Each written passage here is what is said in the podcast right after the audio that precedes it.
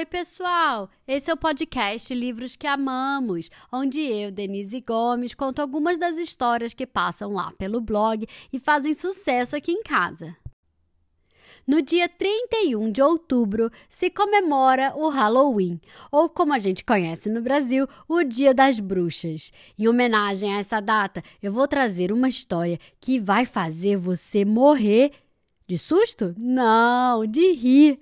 É o livro da Mortina, escrito e ilustrado por Bárbara Cantini, com tradução de Eduardo Brandão e publicado no Brasil pela Companhia das Letrinhas. Quem apresenta o episódio de hoje é a Corina e o Oliver. Os dois já passaram por aqui no episódio especial de Natal do ano passado. E a Corina é super fã da Mortina, então é claro que ela tinha que vir apresentar o episódio de hoje. Corina, Oliver, um beijo enorme para vocês. E vamos lá ouvir o que os irmãos têm a dizer? Oi, Denise, tudo bem? Meu nome é Corina, tenho 9 anos e eu moro em São Paulo. Oi, Denise. O meu nome é Oliver, tenho quatro anos e eu adoro Halloween.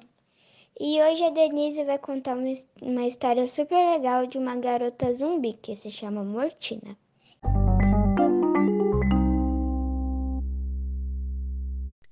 Mortina não era uma menina normal, mas não se sentia tão diferente assim.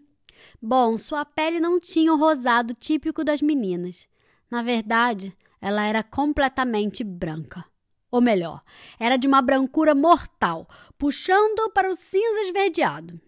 Ah, e seus olhos eram redondos como uma bola e contornados por duas olheiras arroxeadas. E qual o problema? Roxa é uma cor linda e ainda por cima está super na moda. Bom, também tinha outro detalhe. Ela podia arrancar qualquer parte do corpo como se fosse uma boneca. Só que ela não era boneca, e sim uma zumbi, uma menina zumbi. Para ela, isso é que era ser normal. Morar no palacete decrépito com a tia Fafá falecida era incrível. Tinha uma porção de cômodos em que Mortina podia brincar como e quanto quisesse. E ao redor dele um enorme jardim, mais um bosque nos fundos, onde podia correr à vontade o dia inteiro sempre tomando muito cuidado para não ser vista por ninguém. Mortina também tinha seu fiel amigo, o Tristão. Ele era um galgo abino, não se sabe se vivo ou morto, que lhe fazia companhia o dia todo e brincava com ela, e à noite dormia ao pé de sua cama. Mas tinha um porém. Mortina não podia ter a coisa que mais queria no mundo todo: a chance de brincar com as crianças do vilarejo e fazer amigos. Quantas vezes Mortina tinha ficado escondida vendo as crianças brincarem nos campos perto do palacete decrépito.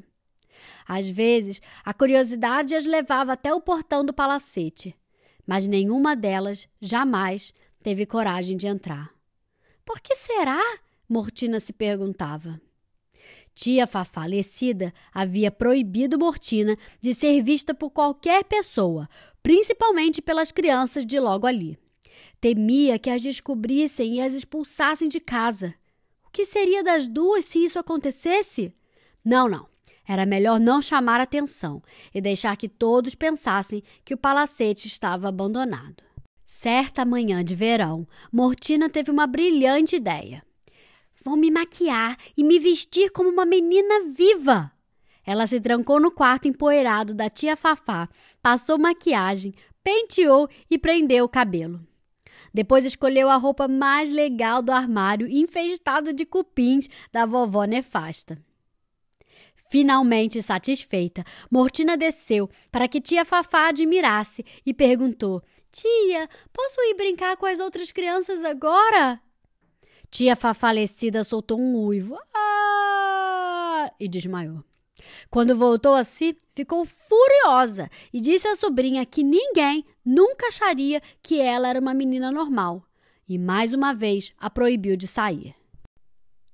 Chegou o outono e com ele o dia em que Mortina, bem escondida atrás do velho muro do palacete, ouviu as crianças falarem de uma festa em que todos se fantasiavam de monstro a festa de Dia das Bruxas.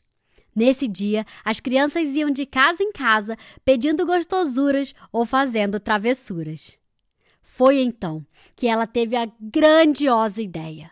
Ela participaria da festa com as outras crianças, fingindo estar fantasiada para o Dia das Bruxas? O plano não podia dar errado, mas era melhor que Tia Fafá não soubesse de nada. No vilarejo de logo ali, os preparativos para a festa haviam começado com alguns dias de antecedência. Já se viam abóboras entalhadas de toda forma e tamanho, com caras debochadas e algumas delas bem assustadoras.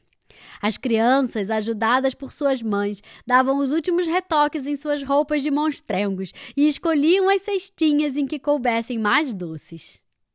Enquanto isso, no palacete decrépito, Mortina estava animadíssima. Não parava de falar com Tristão sobre a festa que estava cada vez mais perto.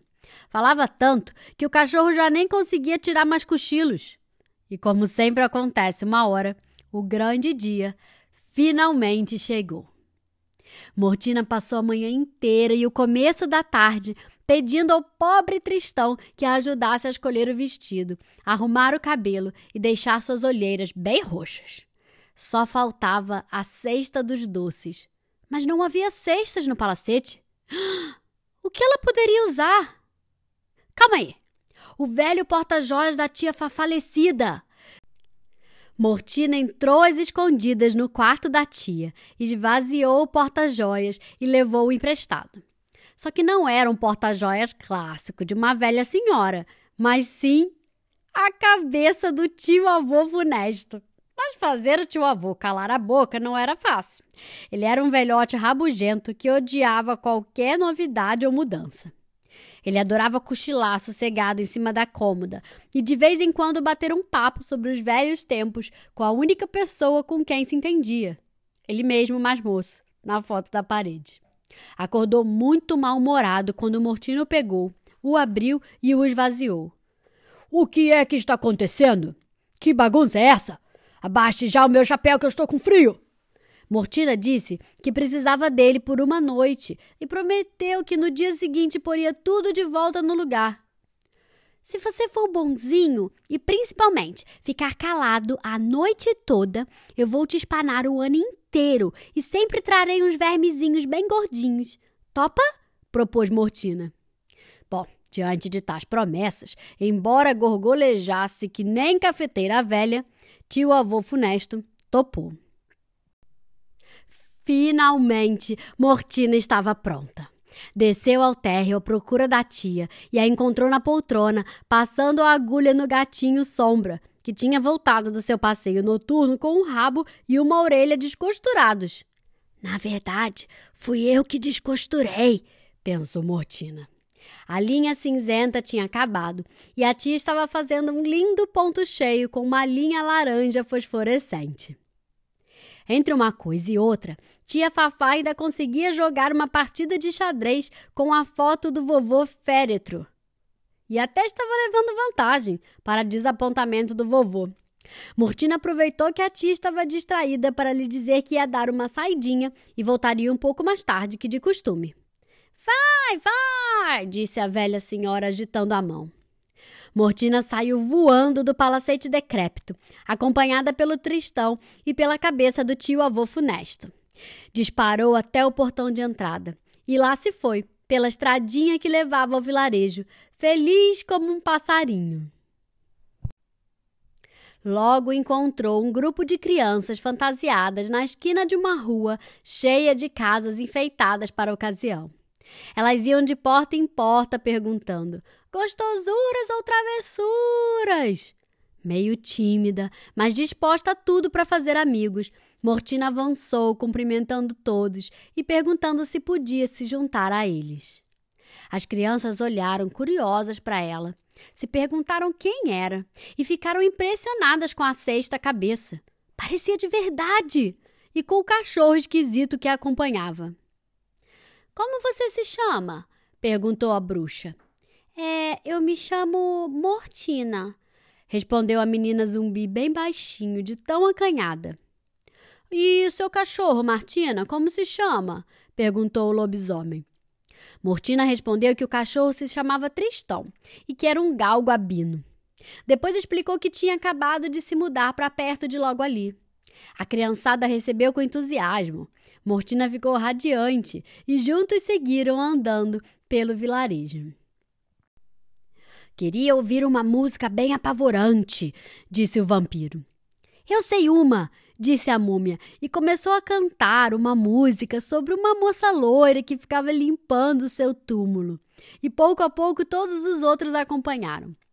Depois da última estrofe, Mortina exclamou: Nossa, que coincidência! Outro dia, a minha tia Fafá também estava dando uma boa limpada no túmulo dela. A tia faz questão de que ele esteja sempre um brinco. Teresa, a menina bruxa, disse rindo: como você é gozada, Martina! E a turma toda, pensando que Mortina estivesse brincando, caiu na gargalhada. Mortina estava felicíssima. Aquelas crianças não pareciam desprezar nem ter medo de vampiros, zumbis ou fantasmas. Ao contrário, cada um até fez questão de mostrar seu aspecto mais assustador. A essa altura, Mortina estava tão animada que já tinha esquecido as advertências da tia Fafá. Então também mostrou sua especialidade mais assustadora. Com um hábil movimento de malabarista, ela arrancou a cabeça, fazendo-a rolar, e depois quicar em seu braço estendido, e enfim voltar para a palma da sua mão. Sou uma zumbia! Ha! Todos olharam para ela de olhos esbugalhados. Mortina ficou imóvel ao perceber que tinha se revelado. Fez-se um silêncio sepulcral, que continuou e continuou. Até que o Joãozinho, o menor da turma, gritou: Essa é a coisa mais super espetacularíssima do universo! Você é uma zumbi de verdade! berrou Joãozinho.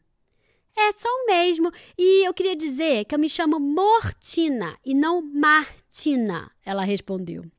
Viva nossa amiga Mortina! Exultaram todos os outros, abraçando a menina zumbi. Se fosse possível, Mortina teria ficado vermelha igual a um pimentão. Daquele dia em diante, a garotada começou a ir ao palacete decrépito e Mortina teve, enfim, um monte de amigos para brincar. Até a tia Fafá acabou ficando contente, mesmo porque aquilo virou um segredo secretíssimo entre Mortina e as crianças de logo ali. Segredo que eles selaram com o pacto da confraria monstruosa. Uma dança selvagem, todos de mãos dadas ao luar, no grande jardim do palacete decrépito, cada um vestindo uma roupa linda e assustadora. Por isso, eu peço a vocês também, ó, shh, Bico calado.